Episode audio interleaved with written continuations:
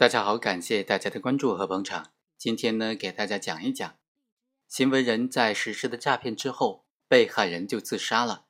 此时，这个自杀的死亡结果和诈骗之间存不存在因果关系呢？诈骗犯要不要对被害人的死亡结果承担刑事责任呢？通过今天这个案例，和大家简单的来聊一聊。这个案件呢，就是山东省临沂市的徐玉玉案。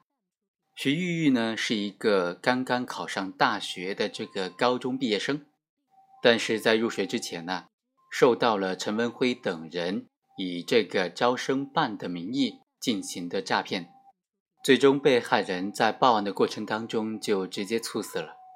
当然，在这里和大家简单的纠正一下，在一开始呢，我们说到是受骗之后被害人自杀，死亡和诈骗之间有没有因果关系的问题。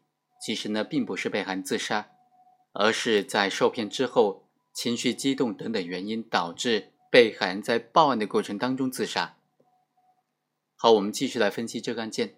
在这个案件当中呢，被告人就以诈骗罪、侵犯公民个人信息罪被判处了无期徒刑。关键是，像这样的案件，怎么样认定被告人的诈骗行为和被害人的死亡结果之间有没有因果关系呢？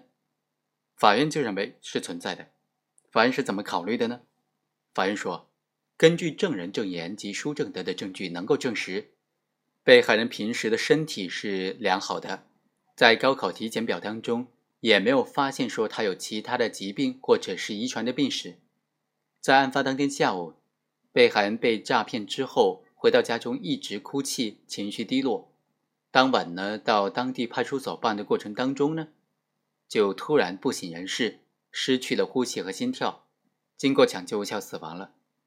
公安机关出具的被害人死亡原因分析意见书，以及法庭审理过程当中出庭的鉴定人有专门知识的人都认为，可以排除被害人因为机械性损伤、机械性窒息、电击以及高低温损伤、中毒、脑源性疾病、正常的心脏疾病所导致的死亡。被害人在遭受到诈骗之后，出现了忧伤、焦虑、情绪压抑等等不良的精神和心理因素。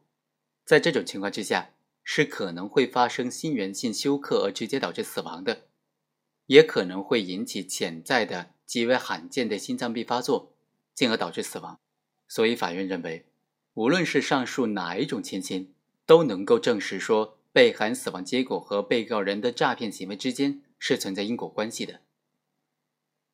好，以上就是本期的全部内容，我们下期再会。